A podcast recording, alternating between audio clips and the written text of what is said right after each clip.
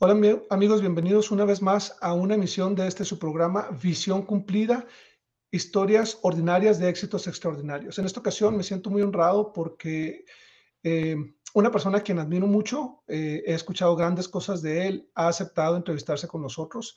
Él tiene más de 20 años de experiencia en los recursos humanos y aunque ahorita ya no está trabajando, eh, yo creo que su experiencia es súper valiosa y, tenemos mucho que aprender de él. Él bueno, es, es, paisano, es de Chihuahua. Eh, en Ciudad Juárez conocía a varios de su familia, pero al final le ha recorrido varias ciudades del mundo por su vida laboral. Este, una, una gran persona, eh, una muy bonita familia. Eh, también ha servido como obispo, entre otros llamamientos en la iglesia.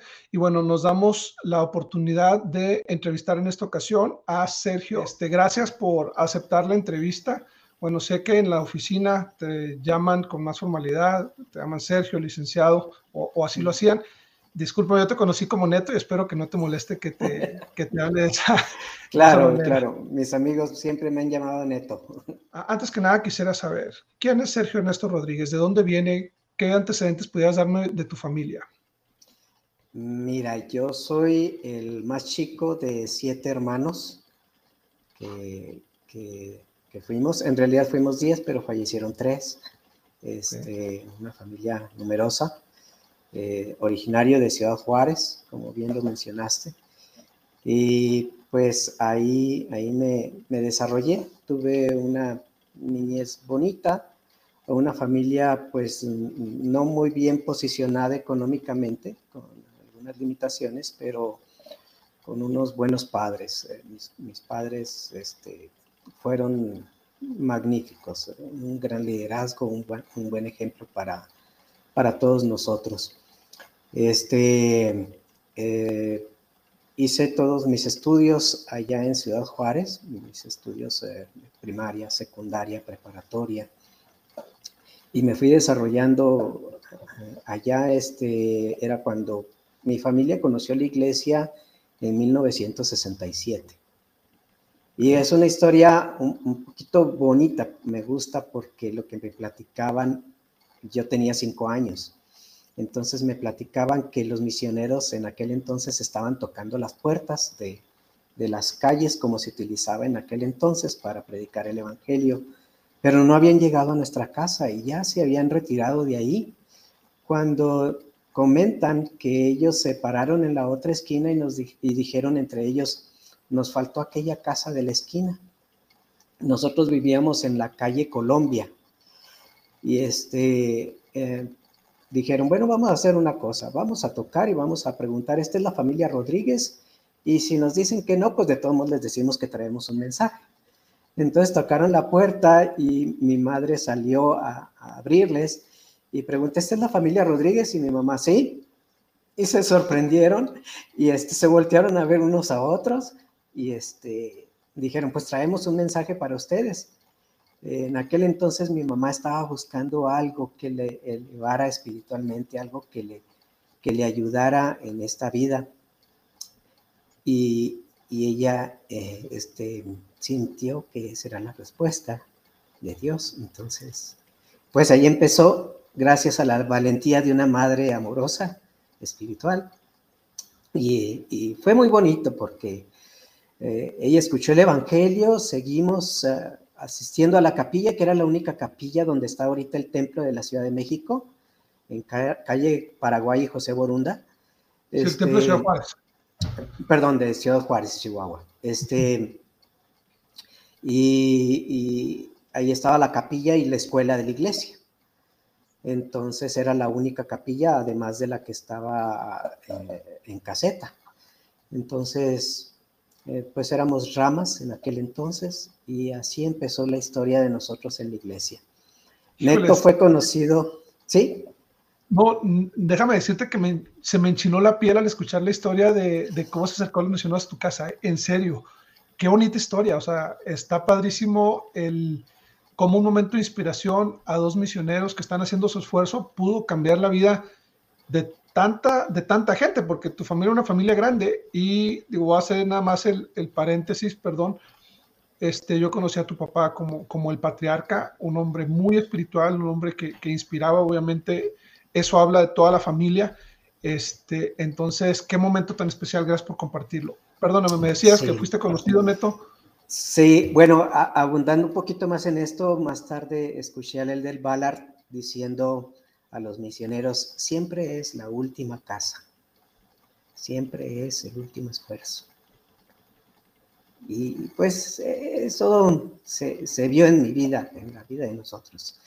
Este, un, eh, seguí, seguimos en la iglesia, este, nos tocó vivir los tiempos donde se formó la primera estaca en Ciudad Juárez, donde se empezaron a construir las otras capillas de Ciudad Juárez y íbamos y, y nos hacíamos talacha, hacíamos los hoyos para los cimientos, íbamos a cuidar en las noches, en la capilla de Niños Héroes, en, la capilla de Nogales, en la capilla del barrio Juárez.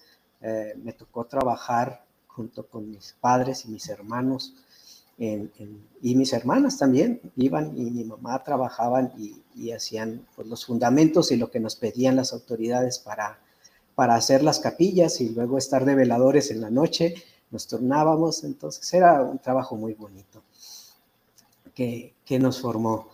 Este, y efectivamente, eh, siendo el más chico, pues también fui el más chico en tamaño.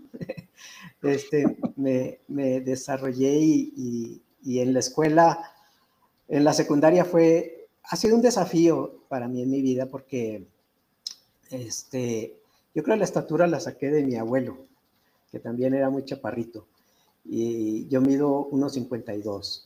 Entonces, eh, mi, mi cuando llegué a la escuela secundaria, pues son medio crueles y, pues vamos a ponerles el apodo a todos los que vayan entrando. Y cuando entró el más chiquito de la escuela, sobraron los apodos y, hubo una, una, muchacha, era la más alta de la escuela, en Chihuahua pues son, son, altos. Entonces dijo, ay, mira qué bonito, este vamos a ponerle el mini y se quedó el mini. Entonces, pues para mí, pues eh, me ayudó porque este, frustraciones o traumas que pude haber tenido se convirtieron en fortalezas y, cosas que me decían que no podía hacer, pues trataba de hacerlas. Una de ellas fue jugar básquetbol. Este, escuché, escuché que era, digo, no me tocó jugar contigo, pero tuvimos, tenemos algunos amigos en común en Ciudad Juárez y llegué a escuchar que eras una fiera, que eras rapidísimo. No sé qué tan cierto sea, platícame un poco de, eso. Pues fíjate que empecé a entrenar a los 12 años. Este, el Pillín, que era nuestro entrenador cuando éramos de los hombres jóvenes, yo jugaba junto con los Morales, este, junto con, con eh, eh, Lozano, con los Arzate, eh, y este, formábamos e, el equipo del barrio y, nos daban unos entrenamientos muy profesionales, muy buenos. Y pues el más chiquito nos ponía a, buscar tocar el tablero. Entonces, pues ya estoy yo intentándolo. Sabía que no podía lograrlo, pero nunca dejaba de intentarlo. Este, empecé a seguir entrenando. En todos los juegos me quedaba en la banca y con los fríos y con el uniforme nada más en tiritas, este, en la banca y en la banca y estuve así alrededor de tres, cuatro años. Cuando empecé a, ya me metían a jugar, este, empecé, a desarrollarme más al, al tiempo en que pues para mí ya era realmente fácil tocar el tablero y casi tocaba el aro cuando, cuando brincaba. Entonces, y sí, eh, me, escogían porque era el más rápido del equipo. Este, jugaba con, varios equipos, eh, tuve la oportunidad de, estar en varios torneos, estuvimos en un torneo nacional en la iglesia, fuimos al Benemérito a, competir. Sí, escuché de este, ese torneo. estuvimos también, bueno, yo estuve en un torneo también en la ciudad jugaba con mis primos, los Ruiz, y nos metíamos en torneos en la ciudad, donde algunos los ganamos. Y me tocó jugar también en UTEP, en un intramuros, con unos gigantones de UTEP. Entonces fue toda una experiencia, estuvo muy bien. Eh, para mí fue muy, fue muy agradable el poder desarrollarme y, demostrarme a mí mismo que podía hacer las cosas. Entonces, lo que pudo haber sido una debilidad la, la empecé a convertir en una fortaleza. Y déjame decirte que yo jugando básquetbol, los chaparritos rápidos eran una pesadilla, ¿eh? Entonces, eh, quiero imaginar cómo lo das para los otros jugadores, con toda la experiencia que comentas. Para aquellos que nos escuchan, Ciudad Juárez tiene un nivel de básquetbol altísimo. Yo no sé si por la cercanía con el paso, eh, pero las competencias de las colonias ahí en Ciudad Juárez son súper, súper, este, agresivas, son fuertes, hay jugadores de muy profesionales jugando en las colonias. Entonces yo llegué a jugar ahí regresando del Benemérito y realmente puedo dar testimonio de que, de que el nivel es muy alto.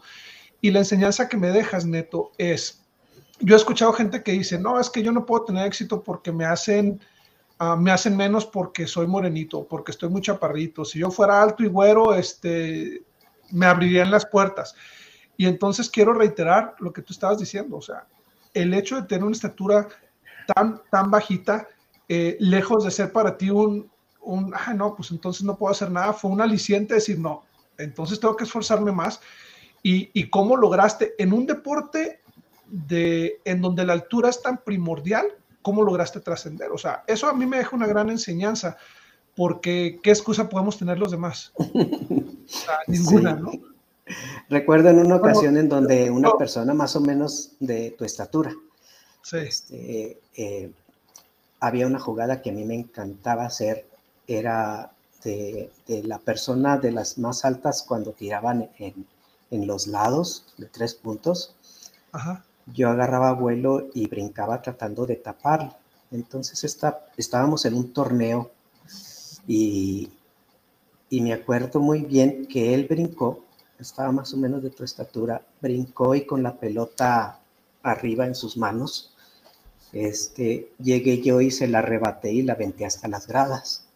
Y toda la gente del público, el más chiquito del equipo, le había tapado a esta persona y yo, y así, bien orgulloso, porque lo había hecho. Entonces, eh, era una de las cosas que a mí me, me daba satisfacción de decir, yo me puedo demostrar a mí mismo que sí puedo hacerlo. Claro, claro. No, y rompiste paradigmas y rompiste, te digo, yo llegué a escuchar, me decían, no, es que Neto es una fiera y se lo vieras. Ya después luego exageran, ¿no? Decían que, que, hasta la clavabas y todo, pero... No, no, no es cierto. Pero, estuve, digo, ya que me digas, estuve muy cerca de tocar el aro a, a, tu altura, son unos brincos impresionantes. Ahora, sí. Neto, estudiaste uh, hasta la prepa ahí en, en Ciudad Juárez. ¿Qué tan inquieto eras? Eras, este, digo, como el chaparrito, yo no sé, yo los veo de dos formas, o, eres bien pícaro y sabes que nadie te va a hacer nada porque estás chiquito, o eres medio reservadón, por lo mismo dices, no, ¿para qué me meto en problemas? ¿Tú cómo eras? Yo era el primero, y no era de que nadie me hacía daño porque estaba chiquito, pues me arriesgaba y, pues era más bien, muy, he sido muy inquieto toda la vida, entonces este, sí, era picarón, la verdad. O sea, eras este, travieso, eras... Sí, sí, inquieto. Eh, era de los que cuando estaba jugando, fíjate, jugaba en la capilla, pero había una barda perimetral de la capilla ahí en, en, en eh, Paraguay, José Borunda, que dividía la escuela. Y la escuela era un terreno grandísimo. Entonces yo brincaba la barda de, de, la escuela para irme a jugar también con mis amigos, eh, que nos brincábamos todos la barda la brincaba como si fuera nada, una, una barda, y, y, andábamos jugando en la escuela y luego nos brincamos otra vez a la entonces, este, sí, sí era medio traviesón. Este, eh, seguí, seguí siendo el, el, más chico de la casa, pero probablemente el más travieso. ok, y ahora, terminando tu escuela, uh, hablando de los estudios básicos hasta la preparatoria, ¿qué te hace escoger tu carrera? ¿Y, y qué universidad estudiaste? Mira, este, me ayudó mucho mi hermana mayor, Tere. Ella mis, padres son de, eh, eh, poca educación escolar. A mi padre lo sacaron de segundo de secundaria, de segundo de primaria para ponerlo a trabajar mi abuelo. Y, este, entonces, pues teniendo siete hijos, mi papá hacía mucho esfuerzo por sostenerlos. Cuando termino la preparatoria, pues ya este, pues no había los recursos para seguir estudiando. Entonces yo entendí que tenía que trabajar y estudiar. En aquel entonces a mí me, gustaban mucho los animales y, me metía a, a trabajar por las noches. Trabajaba de 10.45 de la noche a las 6.15 de la mañana, de lunes a sábado. El sábado trabajaba a mediodía. Y este, eh, empecé a estudiar veterinaria. Me encantaban los animales, la veterinaria, pero la escuela de veterinaria en la UACJ este, demandaba que tenía clases en la mañana, en la tarde y en la noche. Entonces era bien difícil porque pues dormía en pedacitos y estudiaba en pedacitos y este, ah, trabajaba toda la noche. Entonces solamente aguanté tres semestres, aguanté un año y medio con ese ritmo, durmiendo pedacitos, entonces eh, me fui a la misión. También en la historia de cómo decidirme a la misión fue un poquito inquieta, porque mi obispo, el obispo era Yoshida en aquel entonces, quien me tenía mucha paciencia, me preguntaba si me iba a ir a la misión, porque era de los primeros jóvenes que, que decidían dentro de la camada que íbamos nosotros, irse a la misión. ¿Qué edad tenían sus hijos más o menos? ¿Ya se había ido alguno o todavía no? No, no, no, ellos son, más chicos, ¿verdad? Ok, fíjate que, el, presidente Yoshida, eh, yo creo que es uno de los hombres que más han enviado gente a la misión ahí en Juárez. ¿eh? O sea, él también me desafió a mí en su momento para irme a la misión y, y, tuvo mucho que ver el momento en que yo me fui a la misión. O sea, y digo, ¿cuántos años de diferencia tenemos tú y yo? Entonces, eh, pensar en cuántos jóvenes hizo lo mismo en, incentivarnos a ir a la misión, eh, es un hombre que ha dejado un gran legado en cuanto a eso. Pero perdóname, Neto, continúa. Sí. Bueno, este, eh, yo ya le contestaba al obispo que no, que ya no me quería ir a la misión. Entonces, este, resultó que los misioneros eran cuatro y me pidieron, porque yo estaba de vacaciones, eh, en aquel entonces y, me pidieron que estuviera con ellos tiempo completo por un periodo de, creo que eran tres semanas. Me dijeron, pero vas a estar acá, ya no vas a regresar a tu casa, vas a estar tiempo completo con nosotros. Entonces, pues yo dije que sí, y empecé a tener el ritmo misional, empecé a estar con ellos en las pláticas, en, todo, todo, todo el evento de la, de la misión. Entonces le predicamos a una persona que vivía cerca de mi casa. Víctor Cázares se llama. Y este se bautizó. Y, se bautizó eh, siendo que yo fui uno de los que lo enseñó. Y posteriormente que dice, yo me voy a la misión y dije, carambas, mi converso se va a ir a la misión y yo no, yo me voy a la misión. Y entonces este, decidí irme a la misión y dije al obispo, ya me voy a la misión. Entonces fue, fue muy bonito, porque después de mí, pues salieron, empezaron a salir los Morales, Jaime Morales y Efraín Morales se fueron después de mí, y les tocó a ellos estar en la misión México Sur, a mí me tocó estar en la misión México Norte. Entonces, eh, esa fue la, manera en la que yo decidí, pues, irme a la misión. Más tarde, cuando regresé, yo le comentaba al obispo Yoshida, pues, este, es que yo fui muy rebelde, yo le dije que no me iba a ir a la misión. Me dice, pero te fuiste. Dije, bueno, pues sí, sí es cierto. Entonces, este, así fue como, como fue mi tiempo en la misión. Fue un tiempo muy bonito. Me tocó de año y medio en aquel entonces fue cuando redujeron el tiempo de, los hombres por un año y medio. Entonces me tocó estar en la dedicación del Templo de México, la primera dedicación. De hecho, nosotros fuimos a trabajar para hacer ladrillos para la barda del Templo de México. y estuve como guía en las casas abiertas también en, el templo. Entonces fue una experiencia bien bonita. Cuando estábamos en la dedicación del Templo de México, este, había un mundo de gente y dije, aquí deben de estar los tres nefitas, un evento tan importante como este, no creo que se lo quieran perder. Pero pues eh, era imposible, ¿no? Pero yo en mi mente decía, sí, sí, es muy probable para mí que ellos estén aquí. Entonces fue una experiencia muy bonita, me tocó estar ahí porque nos habían dicho que no podíamos estar en la dedicación del templo y yo estaba bien aguitado y era líder de distrito. Este, y, y como a las 3 de la mañana del día de la dedicación, nos, nos llegan los asistentes y me dicen, aquí están los boletos de entrada para la dedicación para ti y para todo el distrito. En esa hora salí corriendo con mi compañero para darle los boletos a todos los misioneros de mi distrito y que pudiéramos estar todos en la dedicación. Fue muy bonito el tiempo de mi misión.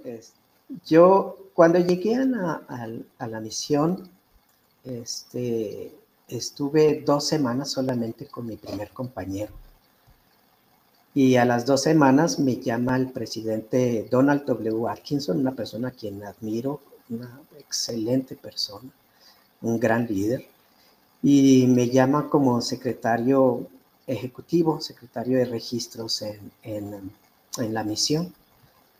Y de ahí me voy a trabajar. Mi compañero era el de Bray, que era el contador, y pues traíamos carro.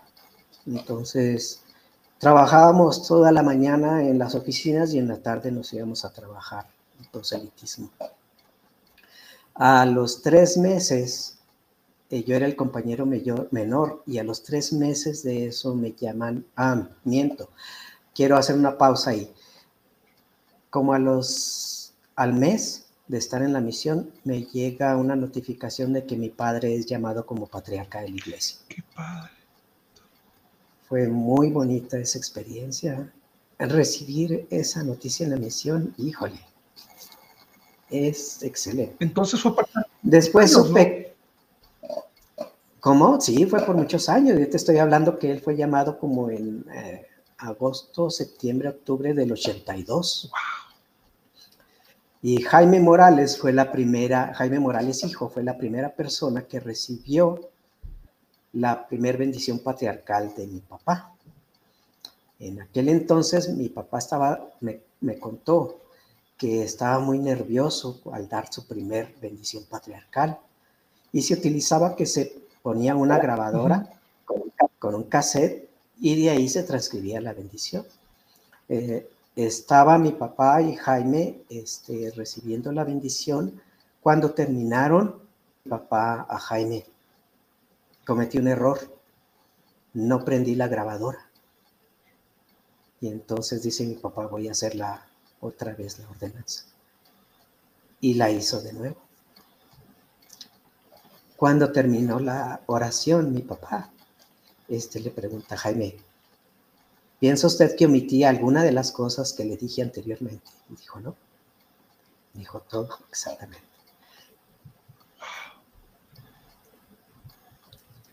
qué hermoso testimonio las bendiciones patriarcales y cómo son realmente inspiradas. Así es. Este, bueno, después de eso, este, me llaman como líder de distrito, después de tres meses de ser compañero menor. Y mi compañero decía, hace, hace una semana era, ah, no, fui líder de distrito allí en México, en Villa de las Flores, por dos semanas, porque a las dos semanas me llaman como líder de zona. Y dice, hace dos semanas era mi, compañero menor y ahora es mi líder. Pues, así son las cosas. Y así es, en la iglesia. O sea, tú has de haberlo vivido. En ocasiones tenemos a alguien que sirvió como nuestro líder y después se voltean los papeles y nosotros le, tenemos la oportunidad de servirles a ellos. Entonces, es lo bonito de los llamamientos en la iglesia. O sea, no hay todos tenemos la oportunidad o, los que recibimos la oportunidad, pero es algo temporal y después toca que alguien más nos sirva y, así es esto. Sí, sí, así es. Posteriormente me, me llaman como líder de zona en la Ciudad de México y conozco una familia, bueno, muchas familias maravillosas, entre ellos la, familia Cortés.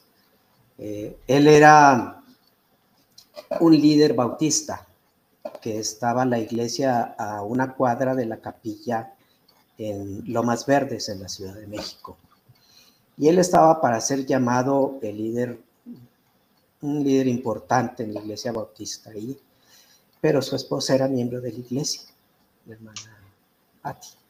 Y entonces, este, hablando con ella, yo tenía tres días más o menos de estar ahí. Y yo siempre he sido un poco alegre. Entonces, eh, platicando con ella, le dije, hermana, que su esposo no es miembro de la iglesia. No, no es miembro de la iglesia. ¿Le podemos enseñar?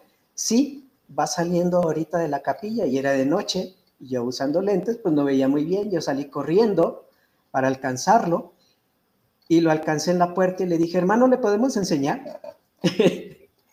de buenas a primeras y me dice así como viéndome, ¿y este quién es, no? Entonces me dijo, sí, vayan con nosotros ah, mañana a las nueve de la mañana a esta dirección y, ahí los espero. ¿Y tú no sabías su posición en la iglesia bautista o sí? No, no, yo no sabía nada. Entonces, este, Fuimos a las 9 de la mañana y resulta que nos citó a la hora en la que él estaba trabajando y estaba en su negocio. Entonces, en su, él era director de una empresa. Entonces nos dice la hermana, ah, ya sé por qué lo citó a esta hora, porque él nunca está a esta hora. Entonces nos dijo, pero vuelvan en la tarde, como a las 8 de la noche, y, este, y digan que pues, quisieron pasar por acá otra vez. Y así lo hicimos. Andábamos por aquí y como no estuvo en la mañana, decidimos pasar otra vez.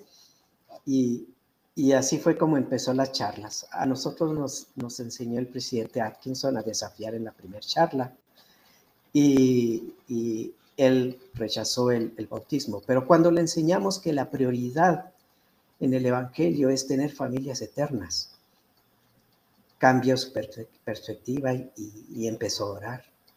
Y a la semana se estaban bautizando él y sus otros dos hijos al más o menos en una semana más, yo me dividía con él como misionero y él ya dando su testimonio. Al mes era el presidente de Quórum de Elderes. A los seis meses eh, fue llamado como, no, al año fue llamado como obispo y posteriormente era obispo y consejero de estaca. es una persona muy, muy, muy especial, a quien le tengo mucho cariño.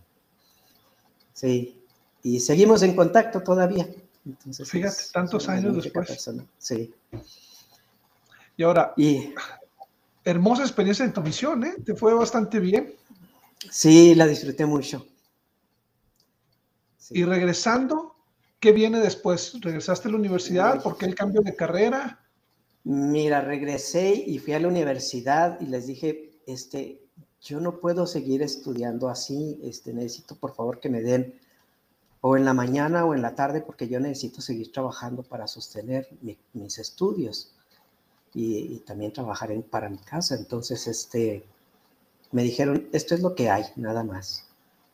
Entonces, una persona que también era miembro de la iglesia, era abogado, este, que me ayudó porque le dije, bueno, quiero estudiar una carrera, yo no, yo soy el único en mi casa que termina una carrera de todos mis hermanos. Entonces yo no quería quedarme sin, carrera. Entonces eh, vi la posibilidad de estudiar administración de empresas y este hermano abogado em, abogó por mí hablando con el director de la carrera de administración. Como yo ya era estudiante oficial de la universidad, pues era cambio de carrera. Y el director me dijo, ok, te vamos a admitir, vas a empezar desde el primer semestre, vas a empezar de nuevo todo. Y a lo mejor cuando termines no sean válidos tus estudios. dije, no le hace, nada más deme la oportunidad y yo me aviento. Y empecé a estudiar administración de empresas. Después de estudiar medicina, para mí estudiar administración de empresas fue bien fácil, o sea, era recreo para mí. Entonces, este, y me gustó, me empezó a gustar mucho. y, empecé a, estudiar. Más tarde empiezo a trabajar para una empresa que se llama eh, Packard Electric. Eh, es una filial de Delphi, pero Delphi no existía. Estamos hablando de 1986. Ah, antes que eso, ah, llegando a la, de la misión, mi primo con quien jugaba yo básquetbol, otros tres primos, me dice, ya tengo novia y este, quisiera que, que, la conocieras. Ah, pues sí, vamos al cine, pues vamos. Y entonces a ella no la dejaban ir sin su hermana como chaperona. Entonces cuando conocí a su hermana, dije, qué hermosura, de aquí yo no me voy. y ahí fue donde me enamoré a primera vista de ella y es una mujer maravillosa, que ahora es mi esposa, el Señor nos bendijo con eso. Batallamos mucho para podernos casar porque ella no era miembro de la iglesia. Entonces yo le decía, yo no me pienso casar fuera del templo porque ya hablábamos de matrimonio. A los seis meses yo ya me quería casar y yo era, soy cinco años mayor que ella. Entonces, este, esperamos a que ella cumpliera los 18 años para que ella pudiera asistir a la capilla porque la dejaban asistir un día sí y un mes no y así. Entonces, platicábamos sobre esto y le decía, a mí me gustaría que si tú te bautizas, te bautizaras porque tú estás convencida de que estas cosas son verdaderas, no porque queremos casarnos, porque si es así, nuestro matrimonio no va a funcionar.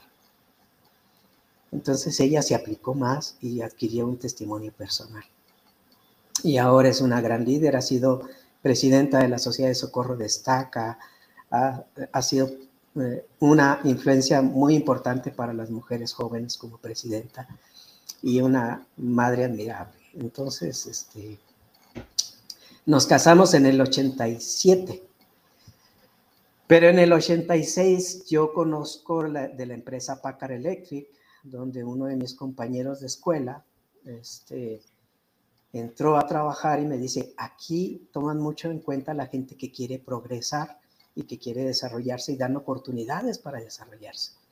Dije, yo quiero una empresa de esas. Y fui a aplicar como operador, siendo yo que ya sabía inglés.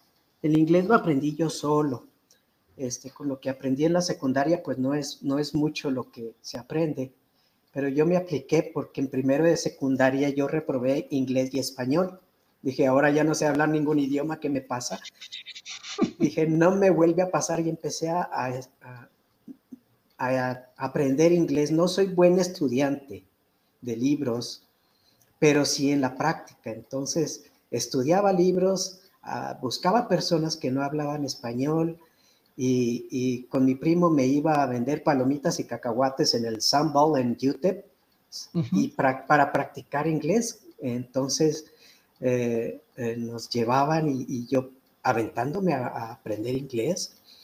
Y entonces así aprendí inglés. En la preparatoria para mí ya fue muy fácil el idioma. Y en la universidad la maestra de inglés me ponía a veces a dar la clase. Wow. Entonces, este, pues yo ya aprendí, sabía inglés y empecé a aplicar como operador en Packard Electric. Y ¿Qué tan avanzado ibas en tu carrera? Uh, estaba empezando. Llevaba un año apenas. Sí. Digo, nada más para medir en el timing dónde estabas, ok. Sí, yo estaba estudiando la carrera. Entonces, la de recursos humanos, la supervisora de recursos humanos, eh, me dice, pero Sergio, tú ya estás sobrecalificado para ser operador. No vas a durar con nosotros. Le digo, póngame a prueba. Me dice, cuando menos puedes durar un año. Sí, cómo no, sí. Yo me comprometo cuando menos a durar un año. Empecé como operador y a los tres meses me, identifican luego, luego y me promueven para auditor de calidad, ganando tres pesos más de lo que ganaba como operador. Entonces, eh, ya como operador, llegan auditorías de Estados Unidos y me ponen un traductor y yo les digo, yo no necesito traductor, yo hago la auditoría solo. Y entonces hice la auditoría y quedó súper contento el, auditor de Estados Unidos hablando pues maravillas de la planta, ¿no? Y entonces, este, ah, yo seguí mi, mi, carrera seguí trabajando, seguí estudiando y este, se nos ocurre casarnos. Entonces estaba casado, estudiando, trabajando y entonces terminó mi carrera. Voy con mi gerente de recursos humanos y le llevo mi currículum, le digo, ya terminé la carrera, voy a buscar una oportunidad laboral ya como profesionista. Para mí la ilusión era ah, en desarrollo organizacional. entonces, enseguida de la planta donde estábamos estaban las oficinas centrales de desarrollo organizacional. Y yo decía, quiero estar allí.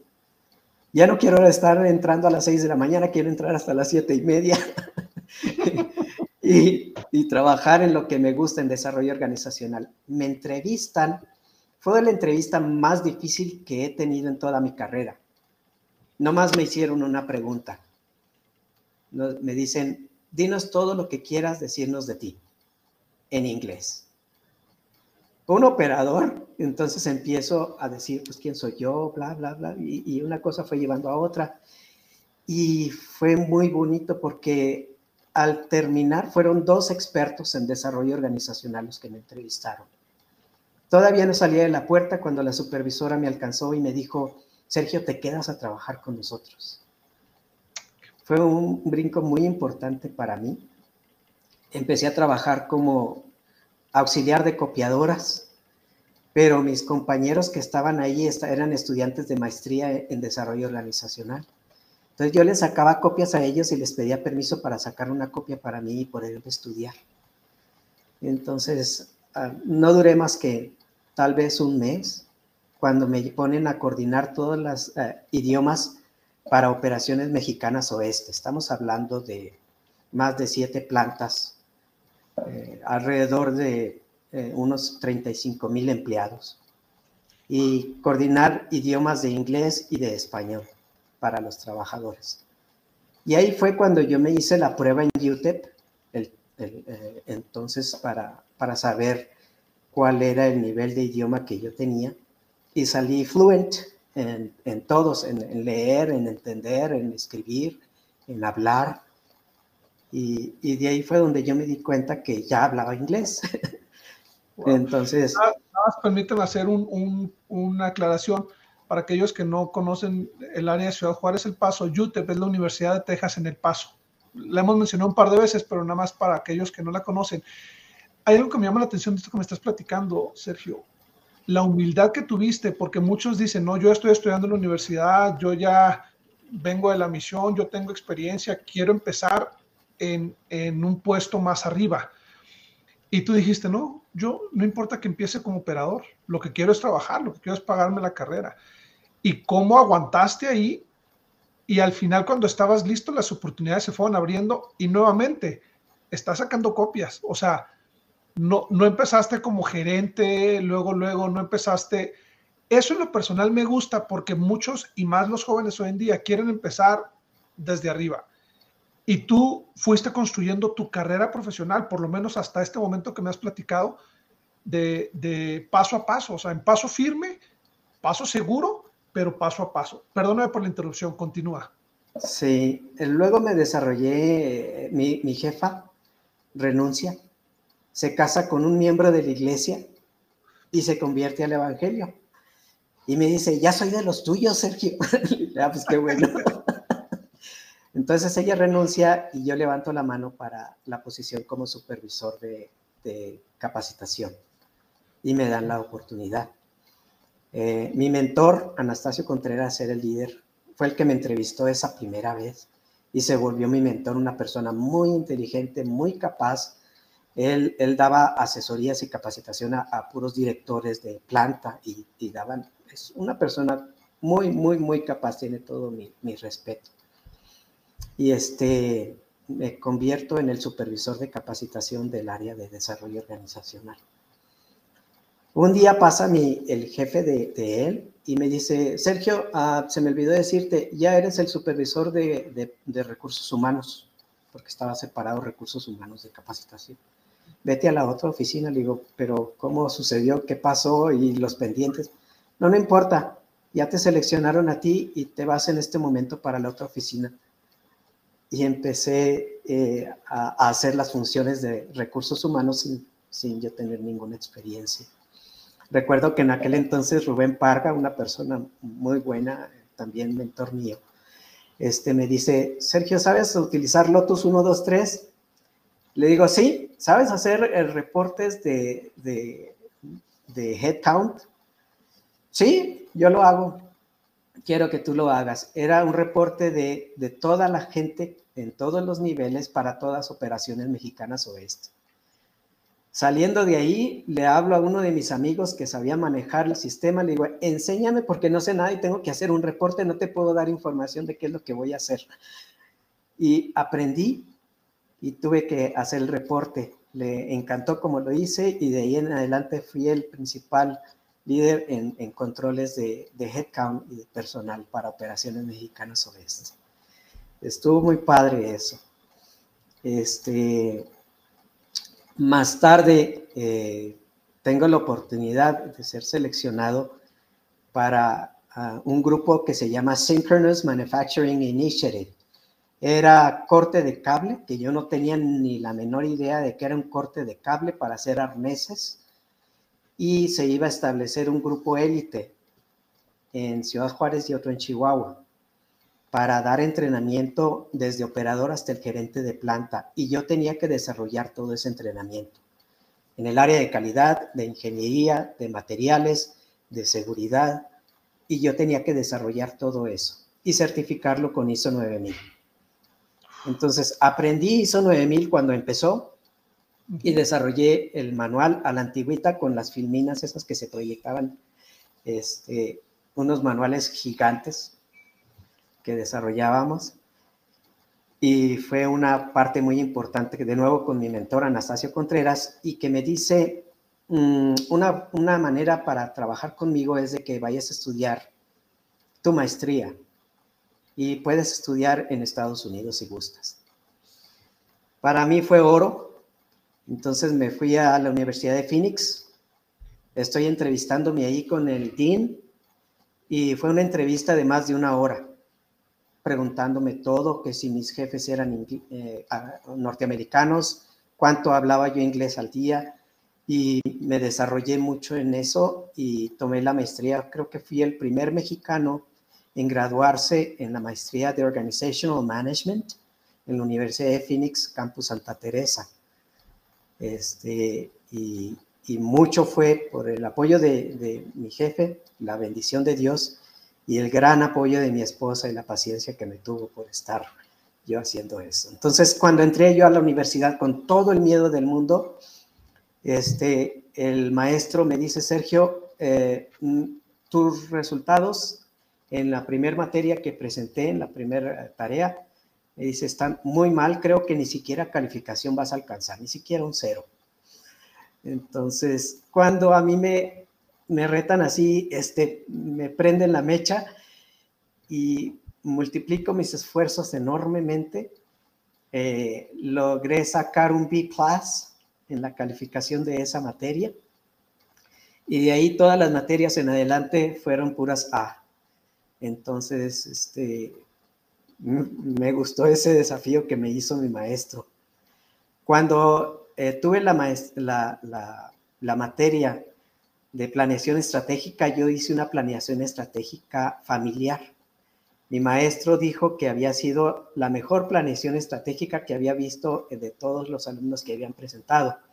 Yo la presenté poniendo mi organigrama de Dios, mi esposa y yo, mis dos hijos, y el hijo que estaba por venir, mi tercer hijo, este, con línea punteada hacia nosotros, pero línea directa con Dios. Eh, fui con los misioneros del paso, me dieron unos folletos sobre la familia y presenté esas ayudas visuales. Hice toda mi estructura, hicimos una planeación estratégica, mi esposa y yo, a cinco años.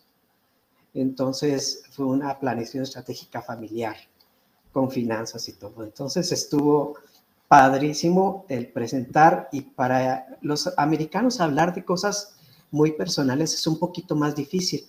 Y para mí fue muy natural abrirme y decirles, este soy yo. Y entonces eh, formamos un grupo bien padre porque la primera vez cuando eh, hicieron los grupos, eh, por yo ser mexicano, era el único mexicano que estaba allí, este, dijeron formen grupos y pues yo me quedé solito.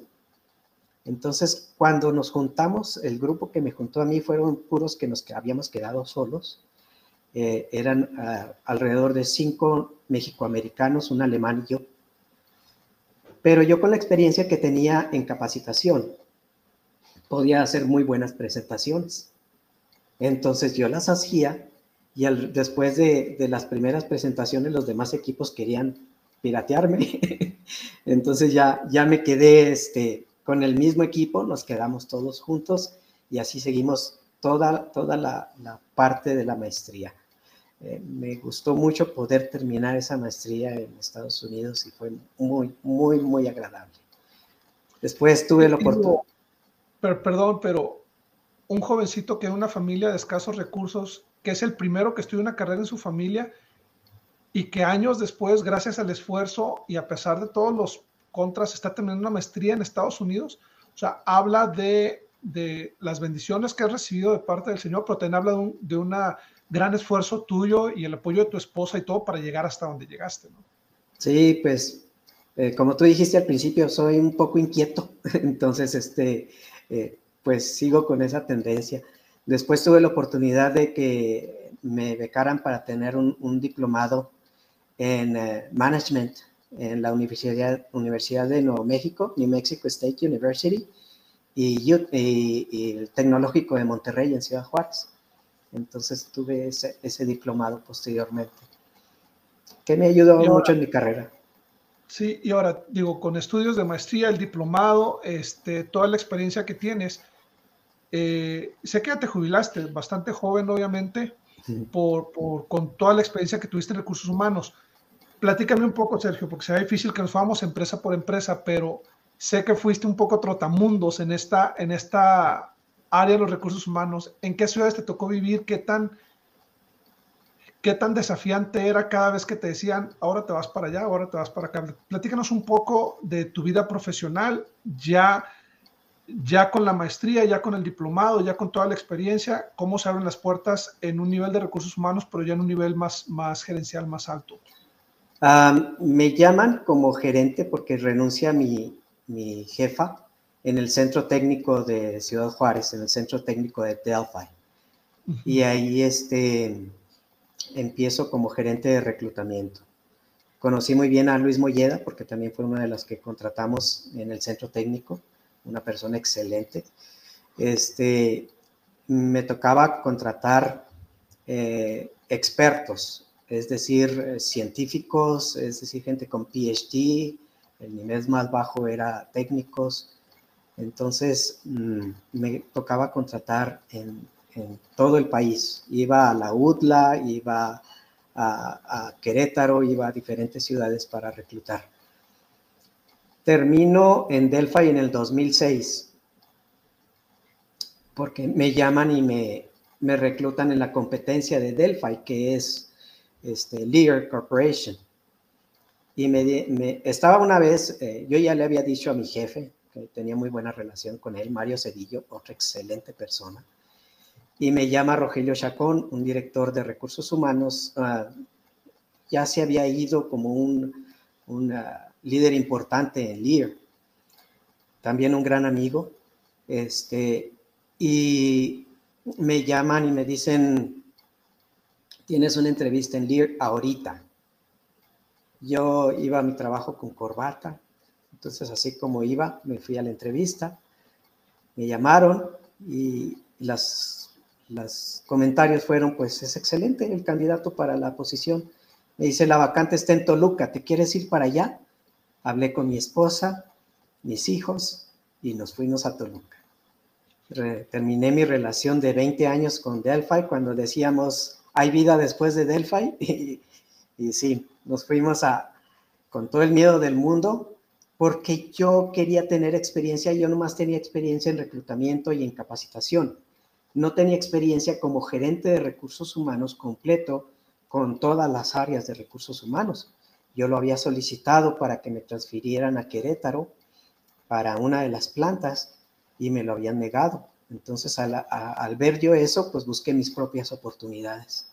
Claro. Me voy a Toluca y empiezo a aprender de seguridad, empiezo a aprender de trato con el sindicato, empiezo a, a prueba y error y empiezo a, a, desarrollarme. Hubo un evento muy importante de venta de la empresa en donde aprendí mucho en aspectos legales. Yo en Delphi era el representante legal en relaciones laborales, entonces me entrenaron muy bien los abogados. Cuando me voy a Toluca, este, hago todo el proceso legal por parte de recursos humanos junto con el sindicato y se divide el IER con IAC. Entonces, ah, me tuve una situación ahí muy difícil con un vicepresidente de, la empresa, en el cual me decía que yo debería de hacer ciertas cosas que a mí me parecían poco éticas en, en relaciones laborales. Y le dije, yo no voy a hacer eso. Me dice, entonces tú no tienes lugar aquí en recursos humanos. Yo se lo platiqué a mi jefa, me dice, me gustó mucho lo que me dijo. Me dice, tú eres un águila en medio de lobos. Y a mí me encantan las águilas. Este, y dije, ay, qué padre que me dijo eso. Eh, entonces le dije a mi jefa y mi jefa no estuvo de acuerdo con eso. Y me dice, hay una oportunidad en Toluca, digo, en, en Monterrey el gerente de recursos humanos en Monterrey, este, lo vamos a promover a director. ¿Quieres irte como gerente? Le digo, con mucho gusto, hablé con mi esposa, con mis hijos y vámonos a Monterrey. Estuvimos en Monterrey, llegando ahí me llaman como, como en la iglesia como primer consejero sin conocerme. Era un barrio bilingüe, entonces había clases en inglés y en español, yo me adaptaba fácilmente a cualquiera de las dos. Entonces, pues hacíamos así ya los trabajos. Eh, eh, el obispo David Amaro, Amado, este es hijo de la autoridad general de los 70, el, el, el Amado. Sí, él, estuvimos trabajando juntos en el obispado, él era el obispo. Y decía, bien padre con ustedes dos, mis dos consejeros, yo nomás les digo qué hacer y ustedes ya van y lo hacen lo que pasa es que era al revés. Él era un excelente líder y para nosotros era muy fácil seguirlo.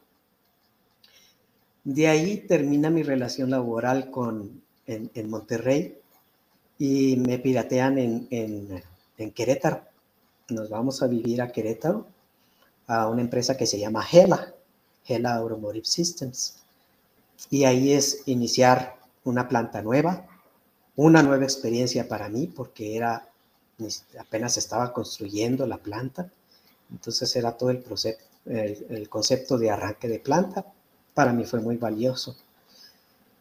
Estuve varios años con Gela, cuando termina mi relación laboral, me quedo sin trabajo y me postulo para una vacante en, eh, en Mazda, Mazda Automotive System, Automotive, eh, México, la primer planta de Mazda en México era yo el único gerente mexicano. Todos los demás en el sistema organizacional eran japoneses porque no confiaban en, los mexicanos. Entonces, yo era el único que habían seleccionado como gerente mexicano. Entonces, pues fue un cambio muy distinto, muy diferente, este, muy eh, drástico, porque algunos japoneses nunca habían salido de Japón.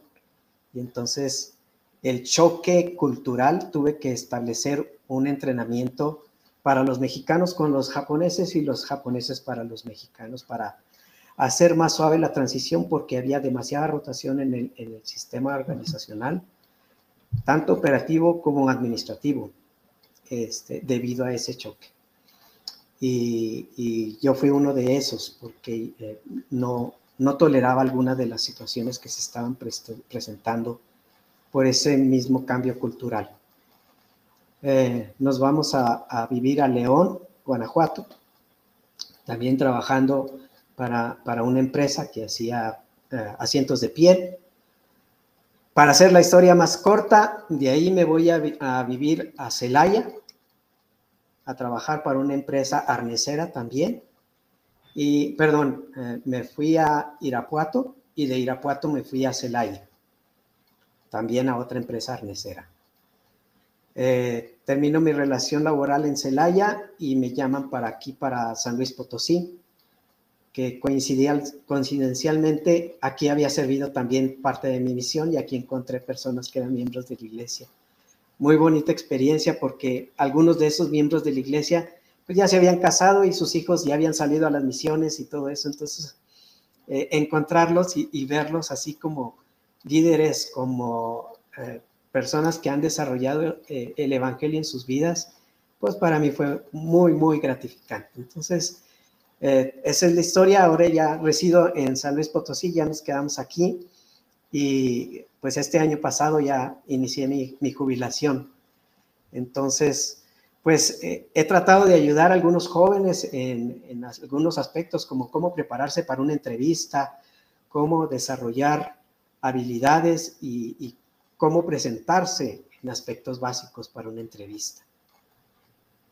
Y, es lo que te iba a preguntar, digo, no tendríamos tiempo, yo sé que podrías dar una capacitación de horas para, para, para aconsejarnos cómo llenar un currículum, lo más importante en la entrevista y todo, y, yo estoy seguro de que debes de tener, ah, además de toda tu experiencia en capacitación, podrías dar un entrenamiento padrísimo al respecto. Pero si pudiera resumirlo en un par de minutos, Neto, ¿qué nos aconsejarías eh, a la hora de aplicar para un trabajo? ¿Qué es lo más importante que tú en tu experiencia en recursos humanos, qué es lo más importante, qué es lo que más ven, no sé, tanto al leer el currículum como ya a la hora de la entrevista? ¿Qué, qué, ¿Qué consejo muy puntual pudieras darnos al respecto? Mira, cuando estuve como gerente de reclutamiento en Delphi, eh, nos llegaban muchísimos currículums. Yo tendría alrededor de unas 200 vacantes constantemente. Eh, entonces, para cada vacante tenía que revisar muchísimos currículums. Eran un asistente y yo para revisar muchísimos currículums. Entonces, yo tenía que revisarlos muy rápido y tenía que el currículum captar mi atención mucho, muy rápido. Lo primero que es más importante es el nombre en grande y el título en más chiquito. Me interesa ver la última eh, escolaridad que tuvieron. No me interesa ver dónde estuvieron el kinder o la secundaria o en la preparatoria. Me interesa ver la última educación este, qué aspectos principales o qué aportaciones principales eh, daban hacia la empresa. Por ejemplo, algunas personas les gusta decir, no, pues es que yo me encargaba de, llevar el material de una parte a otra, en lugar de decir, yo era el responsable de administrar el material y darle seguimiento a las entradas y salidas de materiales. Eso capta la atención de la persona que te está eh, revisando tu currículum la revisión de un currículum lleva alrededor de dos o tres minutos, ya después se pierde la atención. Entonces, cuando empiezas a revisar el currículum, que sea llamativo, que pongan las cosas que le interesa a la persona que va a revisar el currículum, no a la persona que lo está poniendo. Entonces, debes de diferenciar un poquito de esas dos. A la hora de entrevista, ir bien vestido, con una buena presentación, saludas de mano y es recomendable no sentarse antes que la persona que te está entrevistando. Entonces, si te dicen, tome asiento, ah, entonces sí, cómo no, mucho, pero te sientas y te sientas casi a la orillita de la silla. No te sientas como yo estoy ahorita, de que ahora sí, pregúnteme. Esta es una posición defensiva al cruzar mis brazos. Entonces, si yo me siento así y con mis brazos relajados, entonces yo estoy perceptivo a lo que me vas a decir, viendo a los ojos a la persona que me va a entrevistar. Y si te dice, platícame de ti, es lo primero que te van a decir. Ah, ok, pues yo soy fulano de tal, y empiezas a hablar sobre tu historia y tu historia laboral. Este, me tocó algunas personas que me decían que hablaban inglés y entonces yo les empezaba, vamos a tomar entonces esta parte de la entrevista en inglés ah, es que nada más lo entiendo, pero no lo hablo. Este, pum, tacha. Es, si dices que hablas inglés, hablas inglés. Este, si lo hablas mucho, háblalo mucho, pero di lo, que, lo que eres, sí, que lo puedes entender. Entonces yo puedo captar, ok, estas son las limitantes de la persona, pero puede o no hacer el trabajo. estoy tratando de eh, juntar el perfil de la posición con la persona. No estoy tratando de juntar a la persona con el perfil de la posición. Entonces, eh, las respuestas deben ser claras, tu, tu control, tu lenguaje corporal, este, dice mucho de ti. Mi recomendación, busquen eh, o escriban al menos 10 preguntas que les consideren que les van a hacer. Una, ¿por qué estás aplicando esta posición? ¿Qué es lo que buscas tú? Porque llega gente y, ¿y cuánto pagan, oiga? Eh, este, tacha.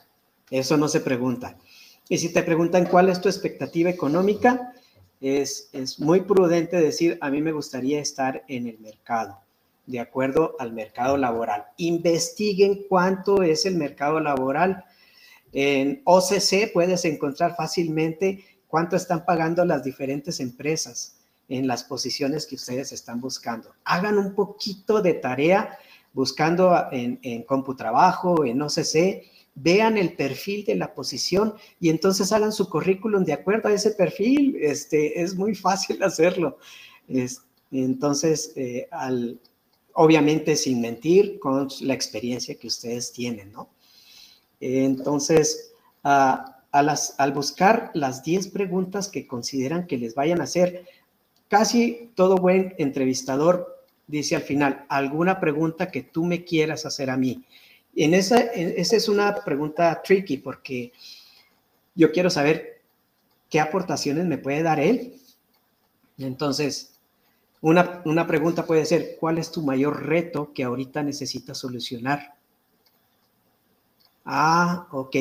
Bueno, en base de la respuesta que me dan, mira, yo puedo aportar haciendo esto y esto y esto y esto, la experiencia que yo tengo en esto es esta. Eh, otra pregunta, cuáles, eh, son, eh, de acuerdo a tu planeación, en dónde piensa estar la empresa en unos dos o tres años. O qué tipo de preguntas pudiera hacer uno que vea la empresa, el interés, el intelecto y la capacidad de la persona entrevistada. A grandes rasgos, esa sería mi recomendación. Porque al final, Neto, se trata de la empresa, no de ti. Y, una tarea también interesante sería investigar un poquito de la empresa. O sea, una de las preguntas que siempre te hacen es qué tanto sabes de nosotros, ¿no? Sí. ¿Por qué, quieres, trabajar aquí? Y si tú estás en blanco y no tienes ni idea de qué hacen ni nada, pues yo imagino que es un tache muy fuerte para los de recursos humanos. Sí, hay que encontrar, hay que encontrar este, cuáles son las estrategias, cuáles son las políticas, cuál es la visión, misión y filosofía de la empresa. Entonces, cuando llegas tú y diciéndole, ah, sí, es que mi, filosofía principal es el respeto a las personas y al desarrollarme.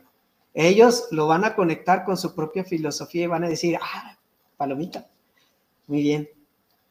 Oye, deberías de grabar videos cortos de consejos de recursos humanos, ¿eh, Neto? La verdad es que estoy seguro que con tantos años de experiencia en el área, y en todas las diferentes áreas dentro de, los recursos humanos tendrías mucho que aportar, mucho que compartir, pero bueno, nada más, no sé qué tanto te guste, no sé qué tanto te gusten las redes sociales, pero, pero estoy seguro que, que podrías aportar mucho. El tiempo se nos vino encima, hace una charla tan amena, este, he aprendido tanto de ti, si ya te admiraba, Neto, permíteme decirte que crece la admiración que tengo y, lo comento con la audiencia, tú eres una persona eh, de las que me gusta hablar en el sentido de que has tenido éxito en, tu, en la vida laboral, pero también mantienes un equilibrio en tu vida. O sea, ahí en San Luis, eh, tengo entendido, eh, serviste como obispo. Te haces tienes, tienes veintitantos años de casado con, con, tu esposa, que siguen juntos, se aman, tienen sus hijos. Este, en lo espiritual, en lo laboral, en lo físico, o sea, digo, tú estás mucho más en forma que, que, muchos de nosotros. Eh, y, todo esto en lo intelectual, el ejemplo que decías de que cuando te pedían sacar copias, pues puedo quedarme con una para yo leerla, eh, cuando muchos de nosotros casi nos tienen que jalar las orejas para que leamos algo en las empresas. Entonces, yo creo que eres un gran ejemplo, no solo para mí, para la audiencia, y te agradezco mucho que hayas eh, destinado este tiempo um, a platicar con nosotros. Quisiera, por favor, si quieres concluir con algo, algún último consejo, algún último pensamiento, algo que quieras eh, compartir con quienes eh, nos hagan el favor de escucharnos para que, para que nos vayamos con eso. Ah, no, al contrario, es agradecer la oportunidad de esta charla amena. He tenido magníficos líderes, magníficos ejemplos y me alegro que tú seas una de las personas que, que dirige esto y te lo agradezco. Es una labor muy loable. Eh, he tenido gente que han sido para mí inspiradores, como los que mencioné. Un gran amigo, Héctor Grajeda Costa, a quien admiro por, también su trayectoria y su ejemplo. Eh, a mis padres, eh, que que han sido para mí una inspiración. Entonces, eh, agradecer por la oportunidad y ponerme a la orden. Gracias. Pues te mando un fuerte abrazo. Este, cuando vengas de visita a Utah, por acá nos vemos y gracias por tu tiempo. Esto fue, amigos, Sergio Ernesto Rodríguez en Visión Cumplida, historias ordinarias de éxitos extraordinarios. Hasta la próxima.